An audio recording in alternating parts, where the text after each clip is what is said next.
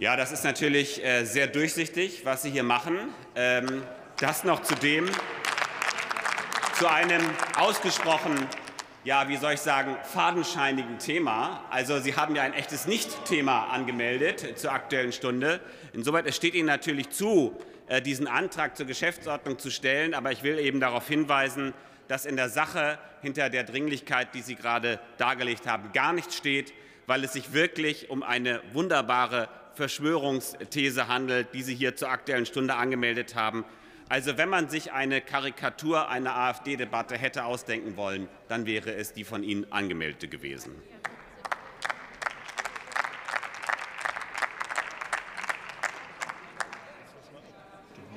Weitere Wortmeldungen sehe ich nicht. Dann lasse ich jetzt über den Antrag der AfD